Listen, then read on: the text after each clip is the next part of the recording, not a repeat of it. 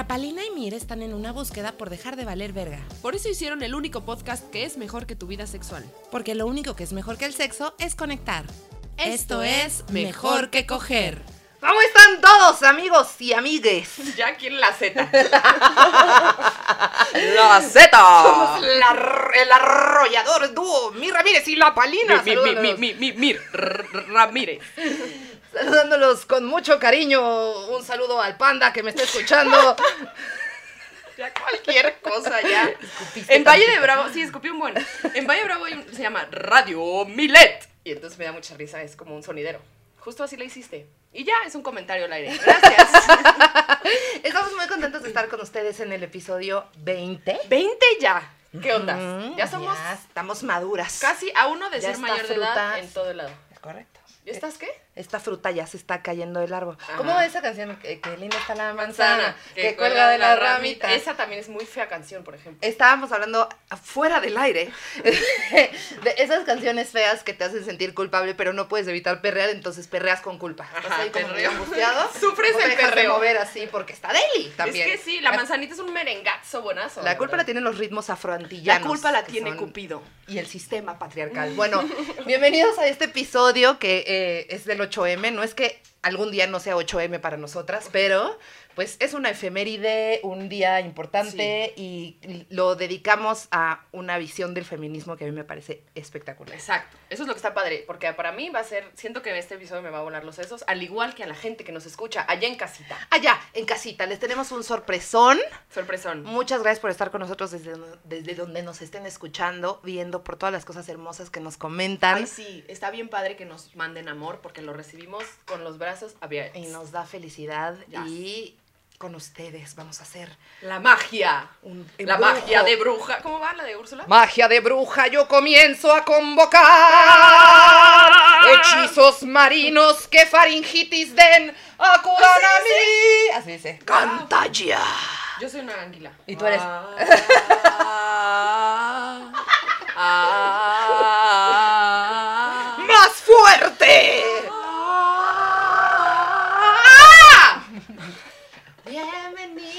bruja máxima Con nosotros está Alicia Delicia. Un aplauso, por favor. bravo Allá en casita aplaudan solas. Sí, yo no me voy a aplaudir, ¿verdad? No, sí, me queda en uno. apláudate. Reci- sí, es muy raro No recibir el aplauso como recibir las mañanitas Sí, Estás sí, ahí, mientras. Gracias. Aunque cantas tantito porque te la sabes. Oye, bienvenide. Qué maravilla tenerte aquí. Cuéntanos, ¿quién eres? ¿Quién es Alicia Delicia? Hola, ¿qué tal? Yo soy Alicia Delicia, soy experta en placer. Soy una morra mexicana de 29 años.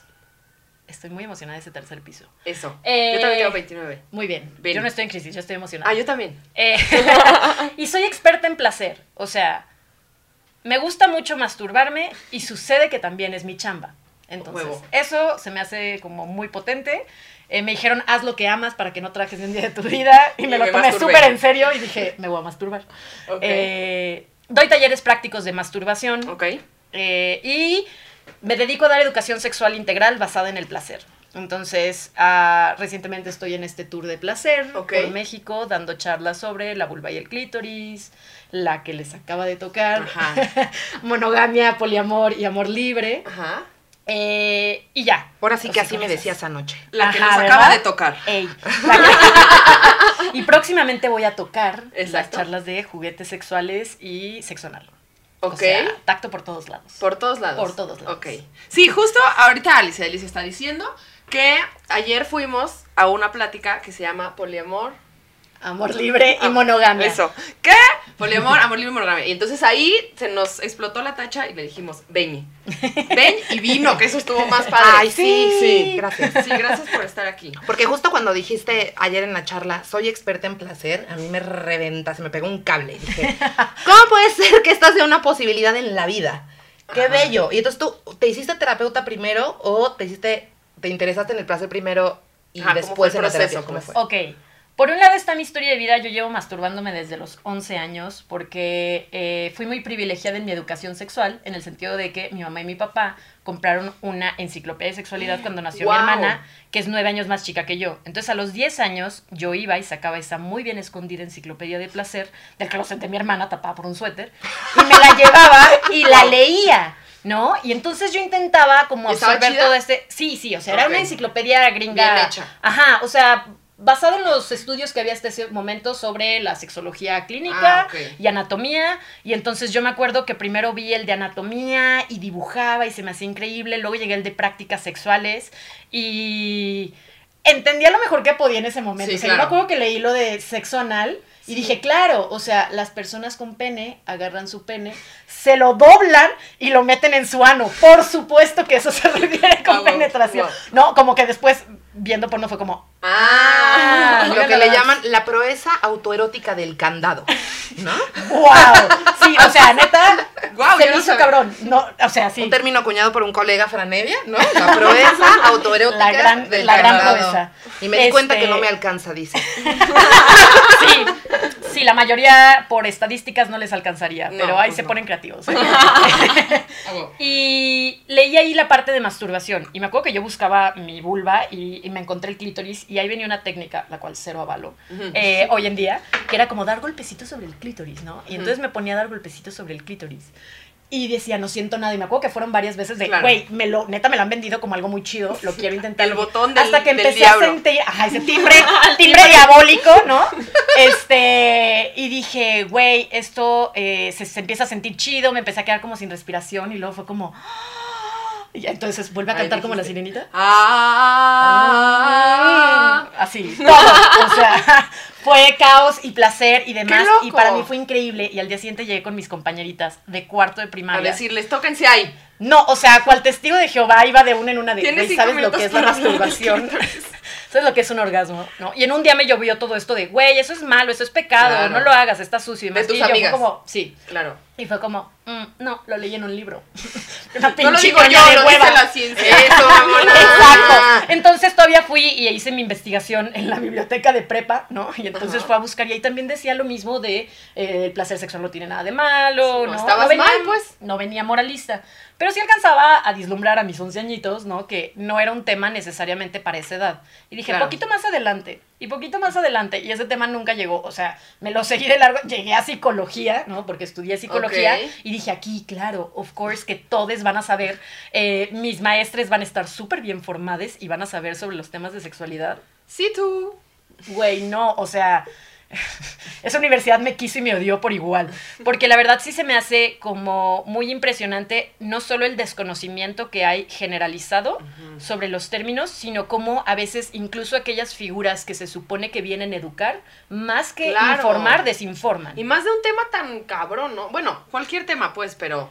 No, y es un poquito échenle ganitas, porque algo que se me hace muy eh, chido en cuanto a, tanto en la psicoterapia como en la parte de sexualidad, es que tienes que mantenerte al día, porque cada vez hay información reciente. Entonces, a mí me tocaba de pronto ver personas con ciertos títulos que les avalaban eh, y que estaban repitiendo información de hace 30 años. Y era Sí, como, como si no. amigue, date cuenta. O sea, ya no... aunque sé que hiciste una plataforma, sé que en su momento tuviste incidencia, pero ahorita necesitas ponerte al día. Claro. ¿no? Igual con terapeutas que decía, güey, ¿cómo puede haber problemas, o sea, personas tan violentas con identidades eh, fuera de las normativas porque simplemente no agarras un libro y lees? ¿no? Entonces, Claro. sí se me hizo, y, y creo que eso fue lo que me fue abriendo puertas, porque estaba Entonces- diciendo lo que no decían los demás. O sea, lo que hiciste fue buscar la información por tu propio medio. Por mi propio medio, tanto lo académico, que el, eh, me gusta, pero es muy limitante, es muy clasista, ¿no? Y lo otro era lo práctico, o sea, porque Claro. a final de cuentas mi crítica era de qué tanta información das y de todos modos no es suficiente. Esto salió por una plataforma que te enseña a técnicas de masturbación y yo decía, güey, neta, hacen todo menos que sea vivencial. Y fue cuando dije, voy a hacer una pinche vivencial, ¿no? Y dije, todas mis amigas se van a, se van a anotar, ¿no? Claro. Y ya, me la habré pasado bien. Y no, o sea, se anotaron mis amigas y Más- luego se O sea, empezaron tú dijiste, a voy a hacer un taller. Voy a hacer un taller. Es que vi esa plataforma, vi lo caro que lo, que lo cobraban, ¿no? Y vi Ajá. cómo era y dije, güey, puedo hacer una chamba mejor. Y lo necesitan. O sea, sí me di cuenta. Eso fue la par que empecé con mi activismo en el 8M, Claro. ¿no? O sea, la primera vez que se hizo paro activo en el 8M en Guadalajara, que es de donde yo soy, eh, luego, luego me puse con una amiga de decir, vamos a dar este taller sobre la anatomía básica de la vulva. Y me acuerdo que uno de mis grandes miedos cuando llegué a ese taller, eh, porque era banquetazo, ¿no? O sea, era tomar las calles, era, güey, nadie va a venir porque va a estar muy básico. Fue No, increíble, nadie estuvo sabe nada. súper bien recibido. Había No. desde niñas de 7 años hasta Wow. señoras de más de 70. Mi mamá estaba en el público, o sea, y la desinformación era pareja, Sí, no tenía que ver con edad, nivel económico, nivel educativo, o sea, eh, orientación. Neta era un desconocimiento muy cabrón y me empezaron a invitar a otros espacios, a universidades, Órale. a darla como charla. Y ahí hice un acuerdo conmigo misma de decir, va, lo doy allá, pero no voy a cambiar mi lenguaje, que es lo que criticó de la academia. Ok. Yo me voy a parar ahí, voy a decir coger y voy a hacer todos mis pinches chistes que me maman y así. Y si no les gusta, no me inviten.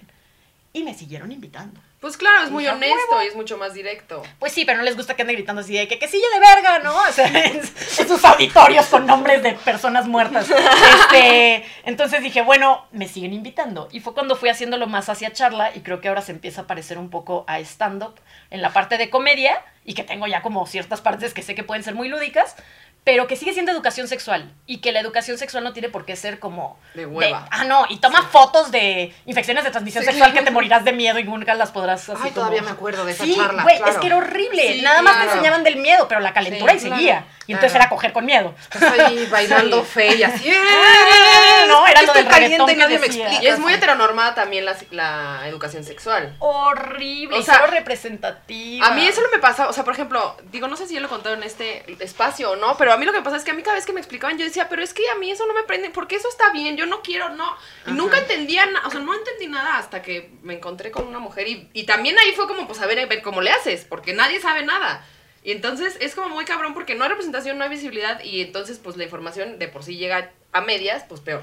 Que es un poquito una bendición medio disfrazada esto de ahí me di cuenta cómo se hacían las cosas. Claro. Porque en la heteronorma y una de las cosas impuestas es cómo se debe de coger. Claro. Y por eso hay mucha más libertad sexual y por eso hay parades, ¿no? De, de, de, de banda gay y lésbica que tienen muchos más altos porcentajes de orgasmo y satisfacción Claro. porque no hay un discurso predispuesto tan claro sobre qué Ah. prácticas tener y sí se presta más a La voy práctica. descubriendo qué Claro. me gusta y qué no. Ay, me estás dando muchísima información. ya entendí por qué me la paso mejor.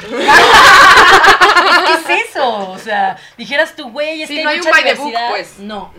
Y entonces eso está chido. Pero a ver, para la gente en casita que no está tan familiarizada con ciertos términos, ¿qué es un taller práctico de masturbación? Ok. Las personas que vienen, mi único requerimiento es que tengan vulva y sean mayores de edad. ¿Sí? Y entonces eh, es un espacio que me he dedicado a generar a que sea seguro para compartir. Trabajamos, trabajamos con la parte del desnudo, entonces sí tiene que haber predisposición a que te desnudes. Hay quien puede elegir quedarse en paños mayores o todo el tiempo están así como envueltas en su toallita y les digo, está bien. En su momento ya se van soltando y trabajamos esa parte. Doy una clase de anatomía de placer, ahora sí que muy completa para que entiendas cómo funciona eh, toda esta respuesta a nivel fisiológico, ¿no? Ujú. literal estamos diseñadas las personas con vulva para sentir placer. Claro. Y en la segunda parte ahora sí que explico todo lo que tiene que ver con masturbación. Y hago mucho una parte de ritual hacia cómo puedes maximizar el placer a mano propia. Y hago una meditación guiada de placer y luego hay una parte donde todas pueden elegir o no continuar ese tocamiento y esa masturbación, ¿no? Hacia los genitales y viene con una balita vibradora increíble. Entonces tú eliges cómo vives y ahí es, la neta es que cada quien está en su pedo. eh, Dándose grasa. Sí, sí, delicia, o sea, gozándola delicioso. En presencia de las demás, pues. Sí, sí, es en círculo, todo esto es en círculo, pero como es meditativo, es increíble, es increíble. Y la verdad es que en general está bastante oscuro y nada más dejo una vela al centro, ¿no? Eh, es muy potente. Hasta hace poquito, sí, claro, o sea, hasta hace poquito para un documental que están haciendo eh, sobre diversidad sexual allá en Guadalajara, grabar, o sea, recreamos cómo es un poco el taller de masturbación y me da mucho gusto como por primera vez poder mostrar un poco cómo es la dinámica. Porque hay testimonios chido. en línea, hay muchas morras que han escrito sobre su Sí, experiencia. pero ya visual. Ajá, pero uno es darte la idea Sí, de cómo claro. está la cosa, ¿no? Y cómo he trabajado todo esto, explicarlo desde mi corporalidad, cómo lo he vivido yo, mi historia de vida, entonces ha sido muy bien recibido y es mi chamba. Y supongo que te llega gente, o sea, porque por ejemplo, yo me considero una persona muy conectada con mi sexualidad, o sea, creo que estoy conectada con mi sexualidad, no tengo un pedo. Y aún así siento que me darías un chingo de información, ¿sabes? O sea, y creo que también hay gente que no tiene ni idea y también llega así como, por favor, ayúdame. La verdad es que sí, me toca, tengo el gusto de que vengan muchísimas sexólogas, muchísimas terapeutas, educadoras sexuales, ¿no? Eh, que vengan personas de identidades trans y no binarias y que puedan ser incluidas y que les, les nombre, ¿no? O sea, pueda poner como esta diversidad dentro de... eh, porque lo que yo trabajo es un tipo de trabajo sexual, porque por una parte está lo informativo y lo académico y por otra parte está lo práctico. Claro. Aunque es individual y nunca hay contacto físico entre nosotras, este sigue siendo eh, un aprendizaje muy práctico. ¿No? Eh, y tiene que ver mucho con vulnerarme, eso me di cuenta desde que lo inicié y dije, pues esto es eh, otro tipo de exponerme, pero yo me di cuenta que en el momento que yo me vulneraba frente a la otra, entonces la otra también lo hacía y podía conectar, ¿no? Y ahí conocí y empecé a sanar un montón mi físico, mi sexualidad, Claro. o sea, ha estado muy potente como todo ese camino.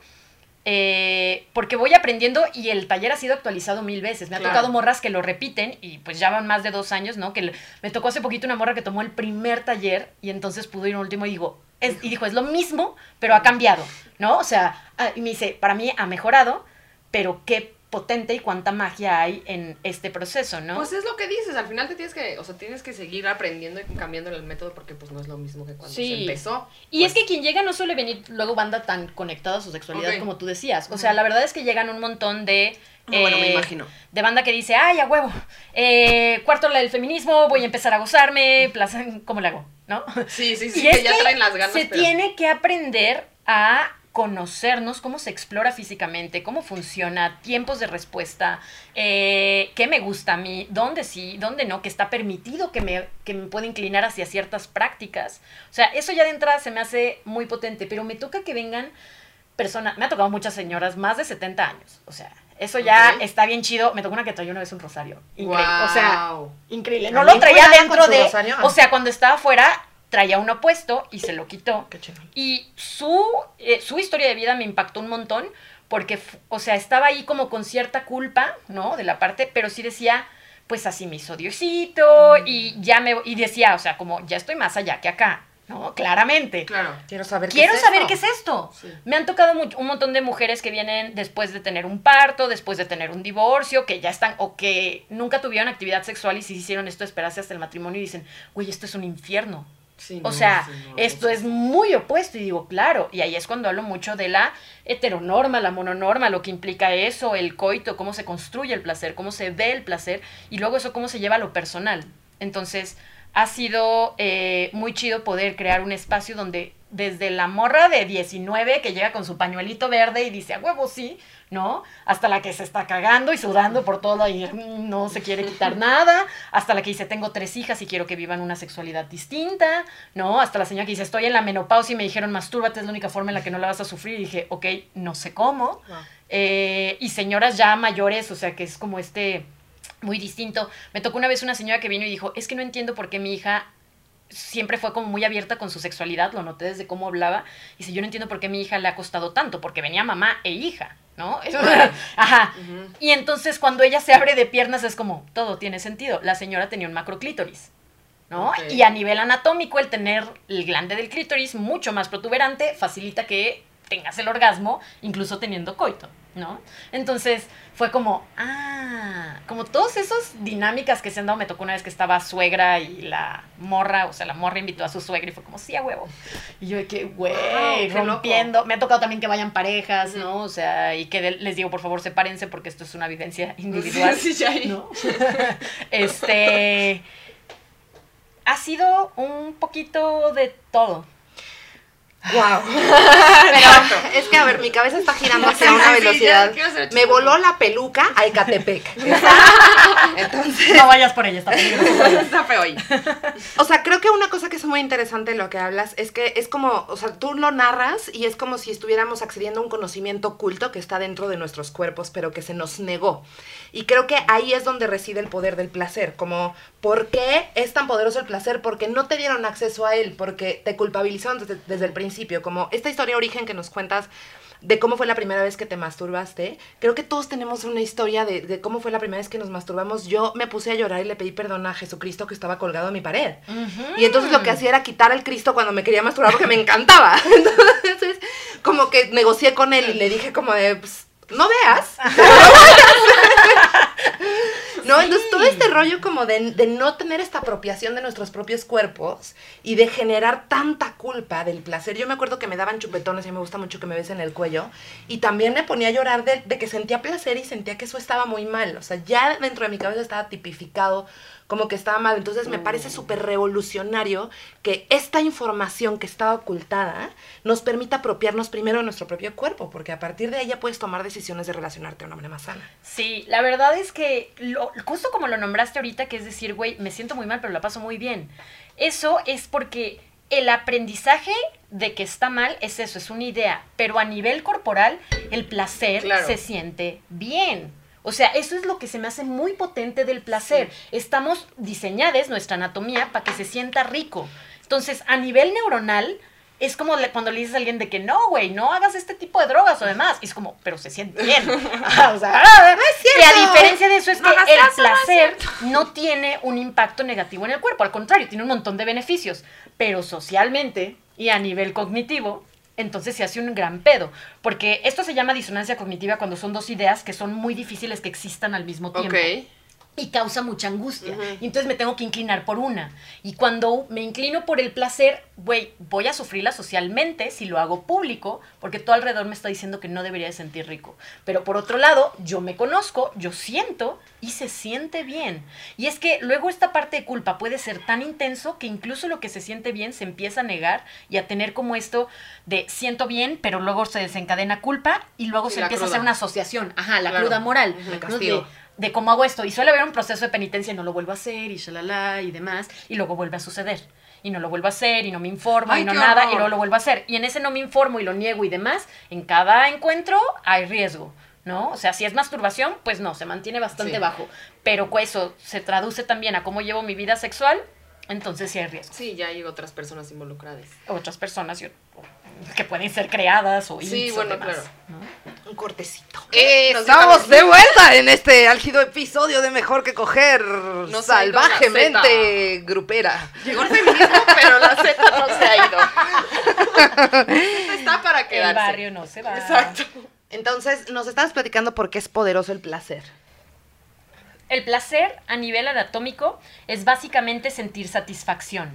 La satisfacción puede venir de un montón de lados, por eso es el placer como tan cabrón. El placer lo puedes sentir en un abrazo, lo puedes sentir comiendo, lo puedes sentir fumando, ¿no? Pero en especial el placer sexual, hay que darnos cuenta que viene para, o sea, es evolutivo lo que más le he invertido, porque es lo que hace que prevalenga la especie, ¿no? Preva- preva- prevalenga.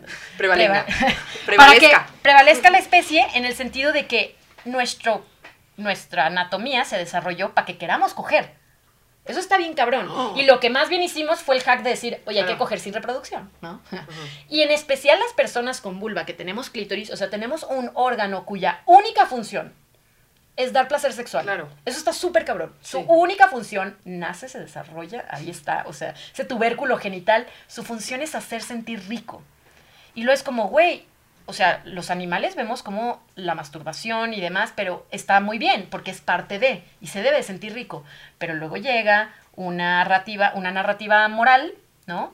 Y esto viene históricamente del control de los cuerpos Claro. el control de los cuerpos hace una gran diferencia en qué va a ser la sociedad o no. Y hay una sociedad actualmente capitalista, patriarcal, misógina, que invita mucho más a la diversión y a la dominación que al placer. Porque el placer no se tiene que... No, no sé cómo decirlo. La parte del placer no es tan fácil de lucrar. Claro. Sí, no, No, entra o sea, el capitalismo. pues. Ajá, yo me puedo dar muchísimo placer aquí con mi manita. Con mi manecita. Sí, o sea, no en este momento, pues. o sea, no- Cuando no uno sé. quiera. Ajá. Bueno, cuando sea el momento Exacto, indicado, indicado. ¿no?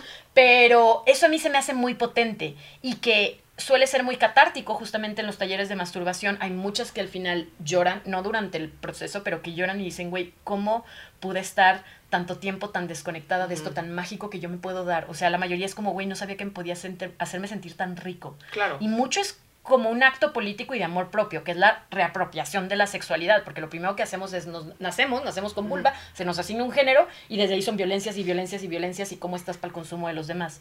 Por eso el feminismo, o sea, yo no sería quien soy si no fuera por el feminismo. O sea, justamente fue toda esta corriente que me permitió ser yo. Y era como, wow, no estoy loca, porque muchas veces me sentí loca y me sentí sola. Claro. ¿No? Decir, güey, neta, ¿en, ¿en serio algo está mal? conmigo porque me gusta mucho esto y cuando empecé a externar esos miedos, esas preocupaciones, de pronto se me un montón de decir, yo también, yo también, yo también, yo también, porque el control de la sexualidad no es nada más sobre el cuerpo, sino sobre qué se puede decir y qué no. Sí, cómo te comunicas también, ¿no? Las palabras que se usan. Justamente las cosas que explico es cómo a la vulva se le llama vagina. Vagina viene de un término que quiere decir vaina, en el cual quiere decir que es una funda. Le pusieron vagina a nuestra vagina porque era una funda que estaba esperando una espada, un pene. Esa fue, eh, o sea, esa fue la palabra, ese fue el imaginario que se construyó en torno a nuestra sexualidad. Tenemos un hoyo ahí donde se mete un pito. Y es como, no, güey, tenemos una vulva con un montón de partes. Y de esas partes es nuestra anatomía de placer. Y están todos estos pliegues y está toda esta diversidad. Y hay que saberla nombrarla para cuidarla y para disfrutarla. Y entonces es como, a veces es nada más una palabra lo que hace la diferencia para empezar a entenderme. Por eso en todas mis charlas, si alguien alguna vez ha estado o va, vamos a gritar clítoris múltiples veces. Sí, o sea, por si alguien va pasando afuera y dice clítoris, ¿qué es eso? Que y, güey, Claro. ya hicimos la buena acción, ¿no? Este, porque ese es el poder de conocer, porque por más que alguien externo llegue y me diga, no debes de hacer eso, no esto, no lo otro, es como, pero aquí está mi anatomía, ¿no? O sea, no puedo ir en contra de lo que sucede biológicamente y eso es lo potente del el placer. Ajá, la baraja. Coméntenos, díganos, ¿qué siente? Coméntenos cómo fue la primera vez que se masturbó. Coméntenos si usted también, como yo, le ha dicho vagina toda su vida.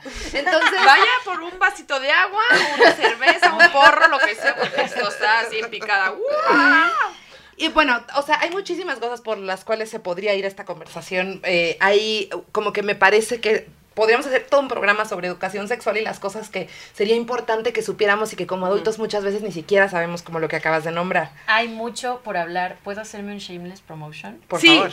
Porque voy a sacar mi podcast en un par de semanas que se va a llamar La Caricia con Alicia Delicia. Ay, Estos me son encanta. justamente los temas que voy a estar abordando, específicamente en co- qué sucede en el momento de la caricia. Quiero abordar todos los cuerpos, todas las orientaciones. Y es, la primera Me temporada encanta. es cortita y bonita porque es nada más como explicar esas cosas. La segunda temporada voy a invitar a las personas con las que he cogido y nos vamos a sentar a hablar cómo estuvo, qué cogimos y qué pasó y qué no pasó y demás. Porque la verdad es que dije, quiero hacer un podcast de algo que a mí me gustaría escuchar. Y yo, a mí me gusta escuchar cómo coge la gente. Entonces digo, bueno, voy a contar cómo cojo yo. Claro, ¿no? me Y voy a invitar a las personas con las que ya cogí. a ver, hay que contar qué hicimos. Güey, qué, chido. pedo, es una genia. O sea, Es porro auditivo. Poco, quién sabe. Vamos a ver qué sale ahí. Aparte, ¿sabes qué me está pasando? Sí estoy como en un viaje de ayahuasca sexual, en el que estoy conectando con mi sexualidad temprana, como con recuerdos que tenía bloqueados. Entonces, ahorita que hablaste de tu podcast, me acordé que, que como yo no encontraba cómo erotizarme afuera porque nunca me gustó el porno, Ajá. entonces me buscaba muy early en el internet estos blogs eróticos donde la gente contaba cómo Claro, cogía. sí. Y era, y lo leía, y era deli, y entonces Güey. empecé a, a escribirle mails a mis parejas. de- con todo lo que les quería hacer. Sí, así. sí, sí. Es que como la pornografía es una industria hecha principalmente por y para hombres, es más dominación y esas chingaderas como más violentas, ¿no? Hay algunas excepciones, pero en general es muy violento. Y cuando es eh, literatura erótica, uno, hay más representación de que podamos hacerlo nosotras, ¿no? Desde nuestra perspectiva. Y por otro lado, podemos o sea, a- a, este, ajustar justamente qué queremos de esa imaginario. Si yo Claro. leo y en eso le di una nalgada, yo me imagino la nalgada perfecta en el cuerpo que yo quiera y demás. Versus ver una Claro. nalgada y decir, te pasaste de lanza, Sí. ¿no? O, ay, qué chingadera es eso, dale más Sí. fuerte. Ah, Entonces, sí, lo claro. adaptas, ¿no? Y eso es lo bueno de quieras. cuando se generan narrativas que no son visuales, porque visual luego es quiero imitar, ¿no? Y en el imitar, pues está muy Sí, violento la si queremos hacer pues, eso. claro. Sí, no, no. Toda vez que dices algo, yo así, ah, No, no, la peluca. La peluca ya está en China. Güey, súper internacional. Sí, la peluca, Peluca es con pasaporte. cosmopolita. A Al diferencia contrario de de Miriam. Entonces, eh, el poliamor. El poliamor. Ajá. Sí, vamos a cambia, cambiar. Sí, No, vamos- también es parte de. No, vamos un poco como, o sea, yo lo que quiero es transitar sobre, Sí. me parece muy interesante cómo hablas de que el feminismo te permitió ser tú, me identifico por completo, Sí, yo también. Eh, pienso que a mí me, me, sí, o sea, como, no sé, a mí me ha permitido eh, dejarme ser en muchos aspectos, por ejemplo, mi cuerpo, ¿no? Cómo me gusta el pan.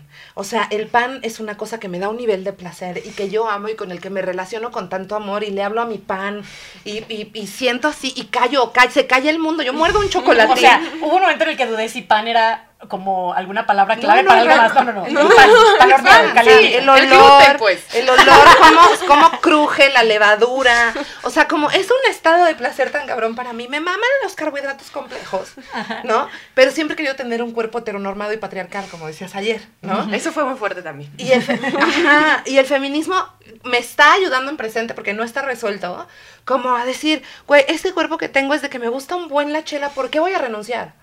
O sea, ¿por qué? ¿Por qué voy a hacerlo por las razones incorrectas? Entonces, como esta onda de, ¿para qué se utilizan estos movimientos? ¿De qué sirven? ¿Cómo mi papá empieza por interpretarlos como estas locas que están rayando el ángel? Y cómo en realidad nos estamos liberando unas a otras con muchísimo amor. Sí. Es, el- A todos sí. O sea, sí, retweet, tres veces. Este, se me hace muy potente porque justamente eh, los feminismos fue lo que me permitió empezar a vivirme lo que ya hacía, pero vivirlo sin la culpa. ¿No? Ok. El decir, a mí me gusta mi sexualidad y me gusta explorarla. Estoy lastimando a alguien en el proceso, ¿no? Y ahí es donde entra un montón de educación, de desaprender lo patriarcal, de aprender justamente eh, temas como consentimiento y salud sexual, asertividad a la hora de expresar que quiero.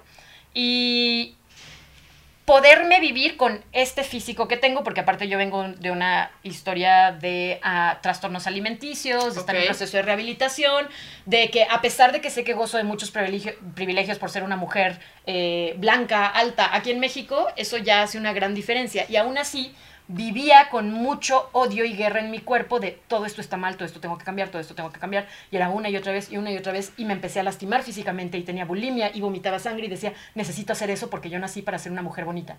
¿no? A pesar de que podía hacer mil y una otras cosas y era muy exitosa en otras cosas, era como, no, mi primer objetivo debe ser bonita y, y, y luego yo decía, ¿qué hago si no quepo aquí? Claro. literalmente no quepo, ¿no? A pesar de que tenía trastornos alimenticios y demás, digo, ¿qué puedo hacer distinto? Y los feminismos me permitieron conocer y aspirar a un estilo de vida en el cual yo no me tenía que casar, yo no tenía que estar con una persona exclusiva, ¿no? Dije, güey, no es putería, o sea, sí es putería, me mama la putería, quiero reivindicar la putería, pero elegir estar en una relación poliamorosa, ¿no? Donde digo, te puedo amar con todo mi ser y que esto sea increíble y también lo puedo hacer con otra persona de forma simultánea. ¿No? Y que ya hubiera teoría al respecto, que yo viera quien lo, que, quien, quien lo sabía nombrar, dije, "Uf", No ¿no? estás- Lo eso. otro fue, bueno, no sentirme tan sola en mis espacios, ¿no? Porque luego eso sí es, ¿qué pasa si soy la única poliamorosa? Claro. choca mucho, ¿no? De pronto ya me dejaron de invitar a las cenas de parejitas, porque pues ya no aplicaba todos los problemas de la monogamia, no todos, pero muchos de los problemas de la monogamia pues se reducen hasta cierto punto.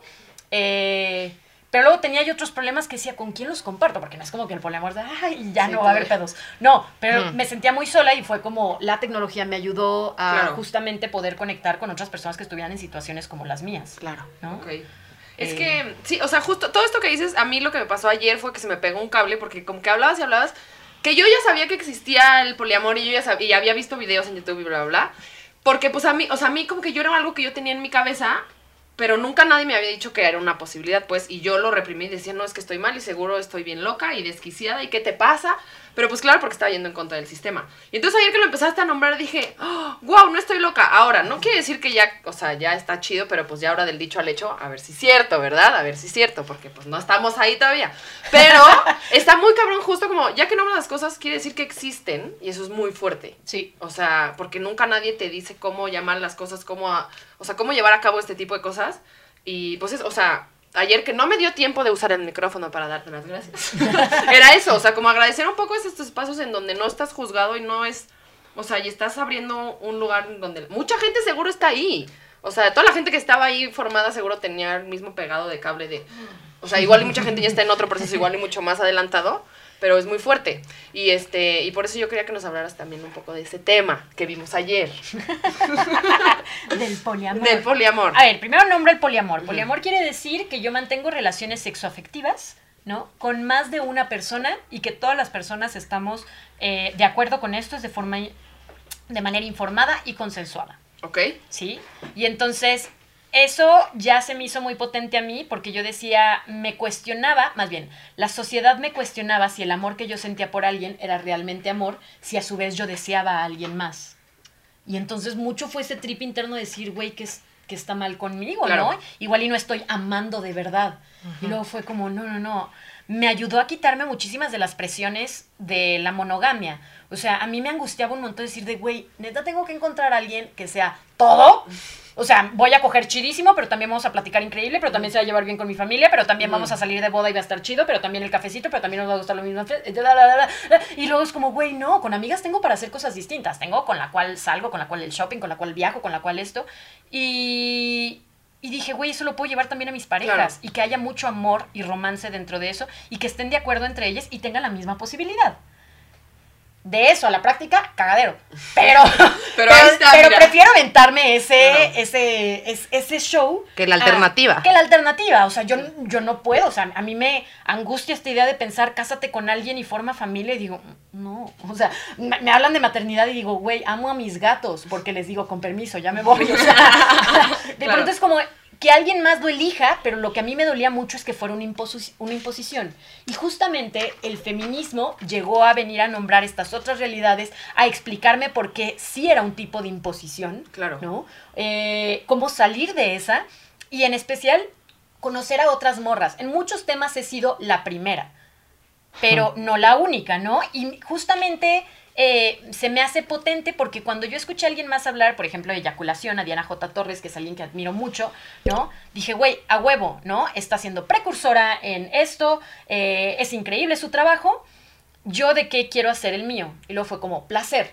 Y digo, va, pero placer en México, ¿no? Placer en México como una mujer gorda con trastornos alimenticios, ¿no? ¿Cómo, ¿Cómo vivo eso? Porque eso sí, nunca he quitado mi parte política de ser una mujer gorda y estar muy cómoda con estar gorda y decir, me voy a encuerar y estoy buenísima y estoy gorda y estoy súper saludable, porque ya he estado delgada y no estaba nada bien, ni en la cabeza ni en mi cuerpo, aunque la sociedad me felicitaba. Ya sé cómo. Ujú. Qué cabrón, exacto. ¿no? O sea, denso, denso. Y entonces digo, güey, qué potente es que tuve que desaprender un chingo de cosas para que ahorita pueda decir, estoy feliz. O sea, es la primera vez que gozo de salud mental, que estoy haciendo lo que me gusta, que estoy con personas con quien yo elijo estar.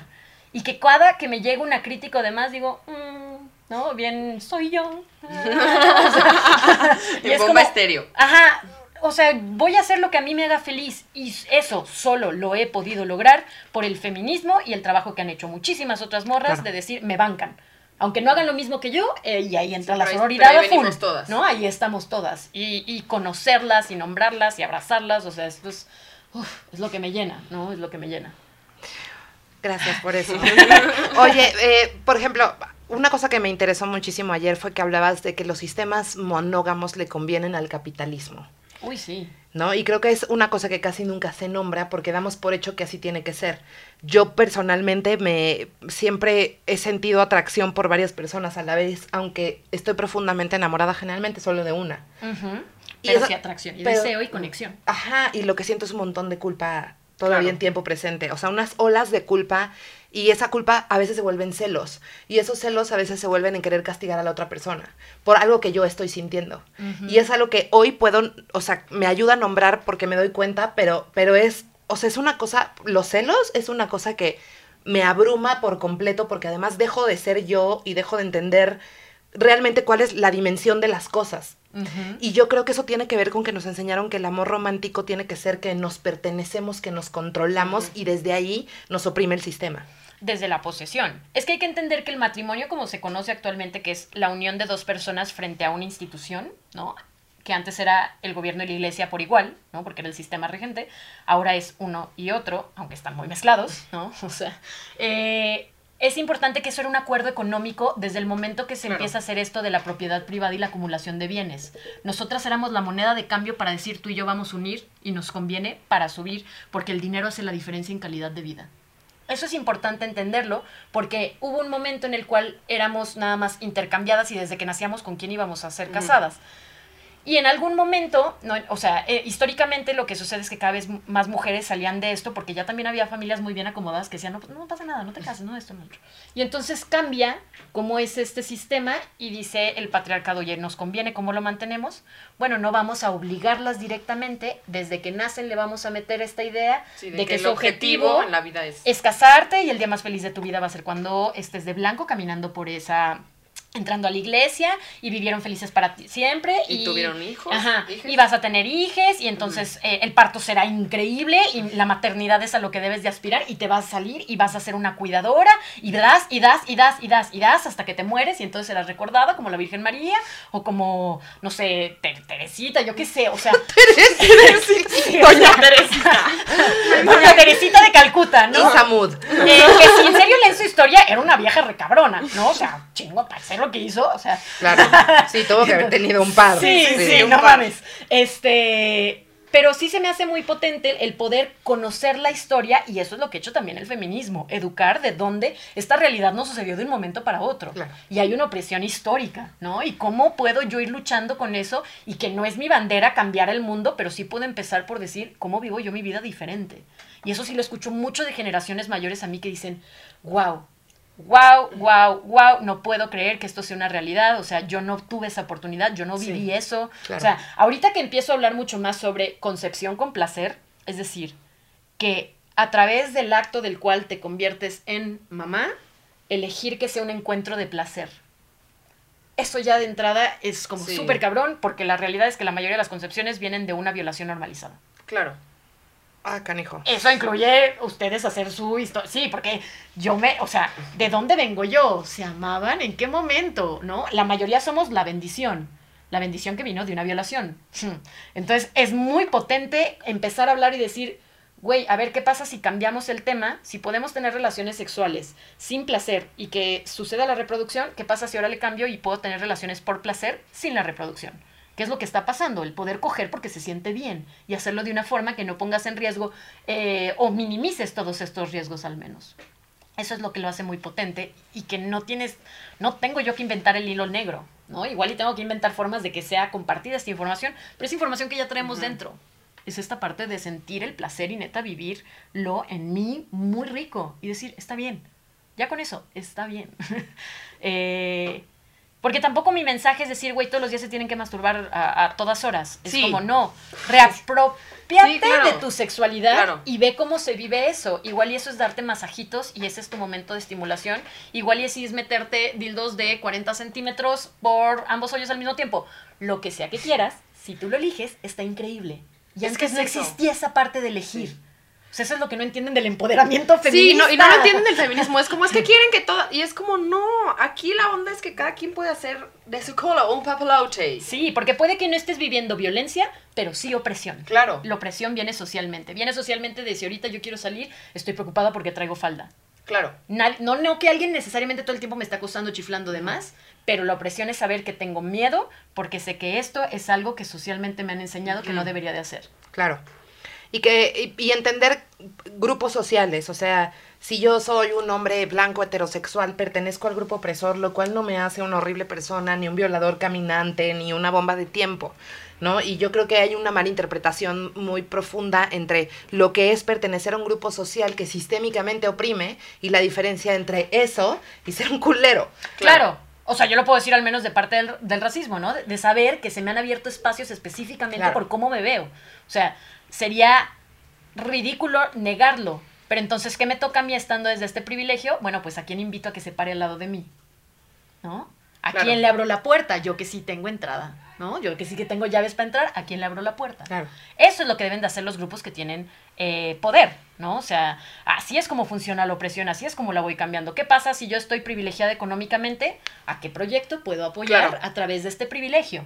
¿No? O sea, porque así es como se empieza a emparejar Equilibrio. una balanza que está súper desigual. Hay mil formas de tener incidencia en esto. Claro. Y, y- y saber cómo se tiene esta incidencia. Ahorita que viene el 8M, eh, Vato, por favor, no salgas a las putas calles. No Sí. tuitee- cállate, cállate, Sí. cállate, eso es lo único, cállate, ¿no? Todas Por las demás vez personas, todas las mujeres, todas las disidencias, ¿no? Todo- todas, todas estas disidencias que son eh, los, las identidades no binarias, Trans. las, di- las diferentes violencias que se pueden vivir desde las disidencias y desde lo femenino, vénganse, para que vean lo que es ser abrazadas. Sí. ¿No? Lo que es tener un espacio seguro. Eso es muy Qué cabrón, que yo estando afuera, en medio de la calle, ¿no? Vestida como se me hincha el huevo, pero rodeada de toda mi manada, es cuando más segura me siento. Sí. Eso se me hace muy potente. O sea, las primeras marchas yo lloraba. Yo sí decía, güey, sí, qué sí, cabrón. potente es esto. Y ahorita ya no lloro, soy la que va hasta adelante haciendo un desvergue y gritando, ¿no? Yo lloro y hago desvergue. eh, sí, Sí, sí, lloras y bailas. llorando y bailas con la gritando, pues. porque, porque algo que me ha, o sea, que he puesto mucho en mi lucha, en especial en estos espacios, es que a veces esos espacios son bien densos y bien tristes. ¿No? Porque estamos recordando a aquellas mujeres que fueron asesinadas. Estamos, ajá, estamos nombrando todas esas. Y una de las cosas que yo llego a decir es: sí, está de la verga. Pero nos merecemos ser felices y nos merecemos también gozar de nuestro placer. O sea, esto no tiene por qué ser un martirio. Exacto. ¿no? Puede ser una fiesta. La revolución puede ser felizmente entre tus piernas. Si no identificarnos ¿no? O con sea, el odio y con... Sí, sí, sí, o sea, es, haz esta pausa y di, ¿dónde más? Es muy transgresor, es muy transgresor el hecho de decir, me quiero dar placer solo para mí. Esa es una forma de recuperar el primer territorio. Está muy chido salir a la calle y recuperar ese territorio también, pero a veces nuestra cuerpo es un Sí, territorio del claro, cual y no es el primero dueñas. que te tendrías que apropiar. pues. No, ajá, eh, yo abogaría eso, pero tampoco es como, si no tienes eso, Ah, no, puedes no, no, ninguno, no, pero no, sí es- pero sí debe, así debería o Y a tu paso. utópico. Oye, nada más una preguntita para la gente en casita. Eh, siento, hoy en el trabajo me dijeron como de, y como en buen pedo, ¿no, vatos? Así de, me gustaría marchar, ¿puedo? Y yo como no supe qué contestar, como, pues si quieres. No, es que luego las lesboterroristas nos van a atacar y me, nos imaginé ahí con colmillos así. Y, y como que siento que hay un elemento de desinformación en torno a qué está pasando allá adentro y por qué es importante que estemos solas. Yo me, me incluyo en esa desinformación porque no supe qué contestar, como que dije, Claro. pues, este, nomás vete atrás, vete a un lado. Eh, los hombres, por el simple hecho de ser hombres, ya tienen acceso y ya son suyos todos los espacios. Sí, este es un Este es un nuestro. momento en el cual podemos saber que nosotras lo podemos tomar, ¿no? Mm. Y, y ya, no me, no me importa tu experiencia individual, no me importa si eres el mejor vato de la vida o eres el peor. Pues no sé, ni me interesa saber. Lo más sencillo es déjanos a nosotras Un día. hacer lo nuestro en este momento. ¿Qué quieres hacer? Bueno, para que todas estas podamos salir y marchar, quédate en casa, encárgate de limpiar, cuida y les hijes, ¿no? Facilita rides. Voltea y habla con el vato de al lado de mierda, ¿no? Cada que alguien cercano a ti comparta una publicación que no tiene nada que ver, es, amigo, date cuenta. ¿Por qué nosotras tenemos que ser la que tenemos que, una vez más, ser responsables de educarles? Sí, Güey, métete a leer. Esto mismo que estoy diciendo, Claro. a ver, va, métete a leer, ¿no? Pero hay unas veces, no, yo pobrecito, me están Sí, sí, excluyendo. sí. Ah, mira, ahora imagínate eso toda una pinche vida. ¿Sí? O sea, Just sí. Es el eso mamona más grande que he dicho adentro de mí. Claro, Sí. porque, claro, y, y hay una, hay una situación ahí muy importante que es como un llamado que, que quiero abrir y nombrar que, que queremos hacer a pedirle a, a todas las morras que salgan a marchar con nosotros. Como, Sí, sí, sí, sí. Y hacerlo desde un acto de amor y desde la celebración del feminismo. No la celebración del ser etéreo que es la mujer, no. Ajá, no. Pero sí la celebración del feminismo y la posibilidad que hoy tú tienes de dedicarte al placer, que hoy yo tengo de dedicarme a hacer reír, este, de, de poder ser abiertamente bisexual con mi familia, de, de haberme perdonado un aborto, de perdonarme mi cuerpo, de, de ya no pedirle perdón a Jesucristo cuando tengo un orgasmo. O sea, como, como es, esta transformación a- que atravesamos, este- ese despertar juntas a través del Sí. feminismo. Sí, y que no estás sola. Las marchas son un perfecto ejemplo de no estás sola. Es, eso es Hay cabrón. distintas dinámicas en las cuales yo puedo no sentirme sola, porque sé que también puede ser intimidante y abrumador el ir a una marcha. Uno, eh, en mi Twitter voy a tuitear, eh, ya hice lo, lo hice ahorita con Guadalajara porque este año voy a estar por primera vez participando en el activismo que se va a hacer en Bacalar, ¿no? Entonces, ¡Eh! ¡eh! Pero ya tuiteé porque normalmente en Guadalajara yo convocaba a todas las morras que quisieran venir, vénganse, hacemos un grupo de WhatsApp, contención, ¿no? Para ir acompañadas. Y voy a tuitearlo también de CDMX de contesten las que van a ir para que puedan responder aquí y se puedan coordinar entre ustedes, ¿no? O sea, desde un Ah. inicio saber con quién voy, poder empezar a publicar cuáles son las consignas desde antes, ¿no? O sea, para que no pase lo que escuché el otro día de, híjole, no estudié, no me sé las Sí, canciones, ¿no? no, no, no, no. ¿no? Saberte, un violador en tu camino desde el inicio, Sí, ¿no? sí, sí. Eh, ¿no? Sí, Este, aparte, bailale, no mames. Estaba yo llenando mi Excel. como toda esta parte de, de salir y de saber que no estamos solas. Y sí saber que esto es desde la inclusión. Lo Sí. digo porque está habiendo un discurso de odio que en el Obvio. momento que tenemos dos deditos de frente, creo yo, sabemos que eso es odio sin sentido, siendo nosotras un Sí, grupo que es, un- que es una ¿no? marcha muy privilegiada, ¿no? Es una marcha y que hay ciertos espacios que están siendo tomados por personas que creen eh, que abogan a la mujer biológica. A mí soy experta en placer y sé mucho sobre anatomía. Nuestra anatomía nos dice que no existe eso de la mujer biológica. ¿Sí? Eh, saber que nuestras hermanas trans son bienvenidas, es un Claro. espacio seguro para ustedes. Saber que podemos llevar pañuelito morado para que sepan que son eh, espacios donde si alguien llegan a sufrir algún tipo de discriminación dentro, dentro cuentan con nuestro apoyo. Eh, todas las identidades que no son nombradas, todas las disidencias, este es su espacio Ese es también el movimiento, claro. que quede muy claro, este espacio cabemos todas y todes, Sí. porque estamos del lado que está siendo oprimido, ¿sí? Entonces, sépase, todas aquellas que viven disidencias, que son mujeres de eh, recursos distintos, de mujeres indígenas, o sea, hay que callarnos para escuchar esas otras voces, ¿no? Que dentro de las violencias sí hay grados. Entonces, saber reconocer en dónde estoy eh, y cómo invito a la de al lado y que estamos juntas, no hay que Eso es dividirnos desde adentro. Sí. Eso, eso viene Sí, de es grupos como, de ajá, extrema exacto, derecha de sí. Estados Unidos, o sea, porque qué mejor que, de- que dividir desde adentro, pues, ¿no? siempre hemos vivido en, la- o sea, en que tenemos que estar divididas para no, o sea, lo que se está haciendo ahorita es muy cabrón, o sea, y cada vez es más fuerte. A mí me parece algo muy cabrón que, que creo que lo platicamos un poco la vez pasada que hablamos del movimiento de cuando hicimos lo del violador en tu camino en el 25N, Zócalo, ajá. ajá, que el diálogo era horizontal y eso a mí me voló los sesos. O sea, no había, yo, o sea, como que imaginábamos que iba a haber un grupo o un alguien que iba a decir qué hacer, pues, y no sucedió. O sea, la comunicación era lo que digas tú y no te voy a cuestionar. O sea, si tú me dices, lame el piso, lo voy a lamer porque por algo lo estamos lamiendo. O sea, como que ¿Por fue de, no íquense todos. orgía? sí, exacto. Sí hubiera podido organizar sin un pedo. O sea, era muy cabrón todo. Mujeres y niñas hasta adelante y pasaban todas. Me voy a hincar y se hinca- No sabías ni por qué, porque yo estaba hasta atrás y no entendíamos ni madre, pero ahí estábamos. Y es muy, y eso, y es como un espacio seguro y de, yo lloro, tú que dices que ya no lloras, qué bueno, porque yo lloro todo el tiempo, porque me parece muy cabrón que tengamos un espacio seguro y que lo tengamos, y lo estamos haciendo nosotras porque no existe. Sí. Y entonces como, eso, sí, desde nosotras nos estamos dividiendo, nuestro espacio seguro se ve roto y se rompe y el sistema vuelve a entrar y es muy cabrón. Entonces como, me parece muy poderoso esto que estás diciendo porque creo que muchas veces, pues obviamente dentro del feminismo oh, va a haber pues vertientes y está chido, o sea, cada quien, es- o sea, que elija lo que quieran, pero creo que la división no es... Sí, tus vertientes está muy bien. Sí. Si tu vertiente se reconvierte en un yo también te voy a oprimir y te Sí, voy a discriminar, es como, "Mm, no, así no. Sí, o claro. sea, Sí, puede es- estar, puede estar es en. replicar. Ajá, puede estar en oposición sobre el trabajo sexual o no. Bueno, el hecho es que las putas y las trabajadoras sexuales existimos, ¿no? O sea, como, bueno, aquí estoy, ¿me vas a correr porque no estás de acuerdo con esto? No. Entonces, ¿por qué si lo harías con alguien con una identidad Claro, claro. disidente? Entonces es como, güey, qué pedo. Sí.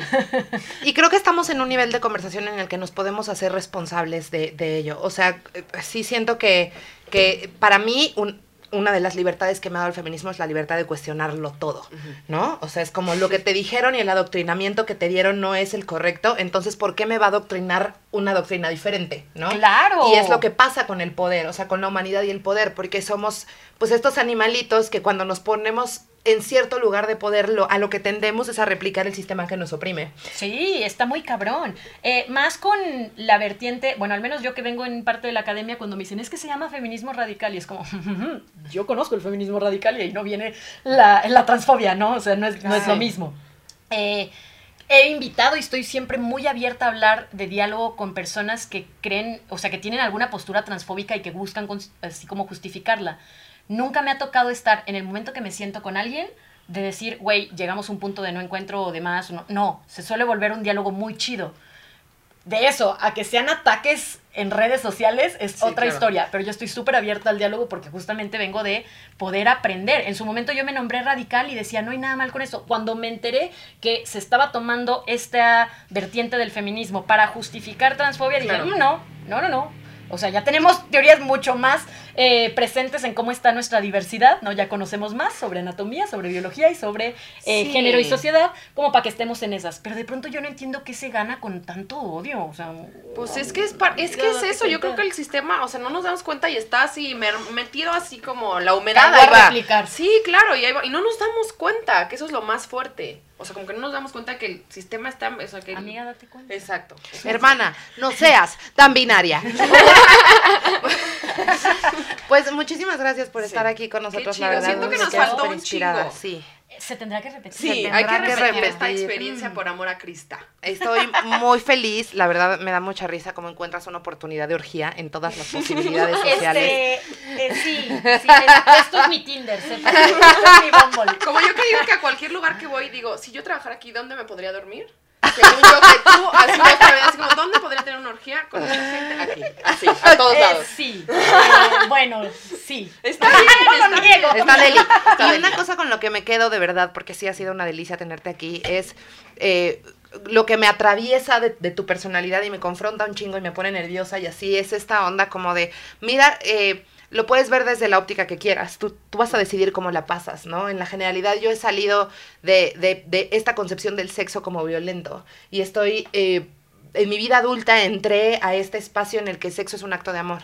Y, y es así para todo, ¿no? Así para el, el placer conmigo que el año pasado estuve sola unos meses, unos 10, 11 meses, no tuve ninguna pareja, entonces tuve que inventar unas maneras como ya muy locas de masturbarme. y, sí, no, ya, ya me metí a cosas, o sea, ya. O sea, que ya. ya no, no se metan pepinos. o sea, conexión con la madre naturaleza, lo sé, pero no. No, y, la vela y el incienso y el, y el aceite y el amor y, y el verme en un espejo encuerada y, y como, como esto de, de atravesar el amor para las cosas, igual atravesar el amor para el feminismo, atravesar el amor para la sororidad, atravesar el amor para el contacto con el que no entiendo y con el que no estoy de acuerdo. Y esa es como la medicina que, que- que siento que me dejas, como... Se- tú decides cómo la pasas, Sí. ¿no? ¿Qué, qué tipo de feminismo quieres practicar? ¿Qué tipo de persona quieres caminar este mundo y, y se puede hacerlo desde el amor. Ay, qué bonito siento. Sí, como que en este podcast siempre tratamos como de cerrar con...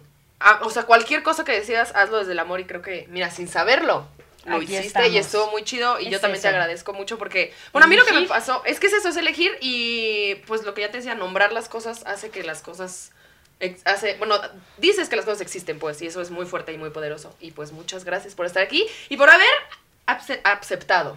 Aceptado la invitación accedido. de ayer a hoy. Y está bien padre porque... Siento sí que estoy dio. en ácido. Sí, sí, sí. Siento que estoy en ácido. Sí, revienta juntas. así era esto. Qué chingón y de verdad muchas gracias. Y por favor, danos tus redes sociales. ¿Qué vas Por a tener? supuesto. Talleres Eh, próximos, demás. Sí, tengo talleres de masturbación, sigo con mi gira de placer. Para consultar solamente los talleres de masturbación, tengo una cuenta en Instagram que es Alicia Delicia Talleres. Ok. Eh, en Facebook estoy como Alicia Delicia, Sexualidad Deliciosa. Y en Instagram, eh, mi cuenta personal, donde no subo mis nudes porque me censuran, pero me gustaría. Se las Ay, mando. sí, Instagram, ¿qué onda? Te Este es Alicia-Delicia. Con muchas as. Voy ya en 5 As por las veces que me han cerrado la cuenta. Sí, eh, cada una de esas es porque me han cerrado la cuenta. Si alguna vez no me dejan ver, no me, no me ven, buscan Alicia-Delicia. Con seis As. Ajá, y lo dicen así. Ah. Ah. Y luego se masturban para que se. ah. Eso, y ya, y la lo pasan logren. muy bien, ¿no? Y mi Twitter, que es mi diario sexual, es Alicia-Delicia, solo con dos As. Este, sí hemos cogido, ahí está tu review, la verdad. A huevo, a huevo, qué chingón. Este. Y ya, esas son mis redes. Qué chingón. Muchas gracias por estar aquí. Gracias a todos que nos escuchan. Y pues miren, aquí ¡Coméntenos! Coméntenos, ¡Clítoris! Exacto. Pongan clítoris si están de acuerdo. Exacto. Perfecto, Y ya, y todo está bien. Los queremos. Les amamos. Besas.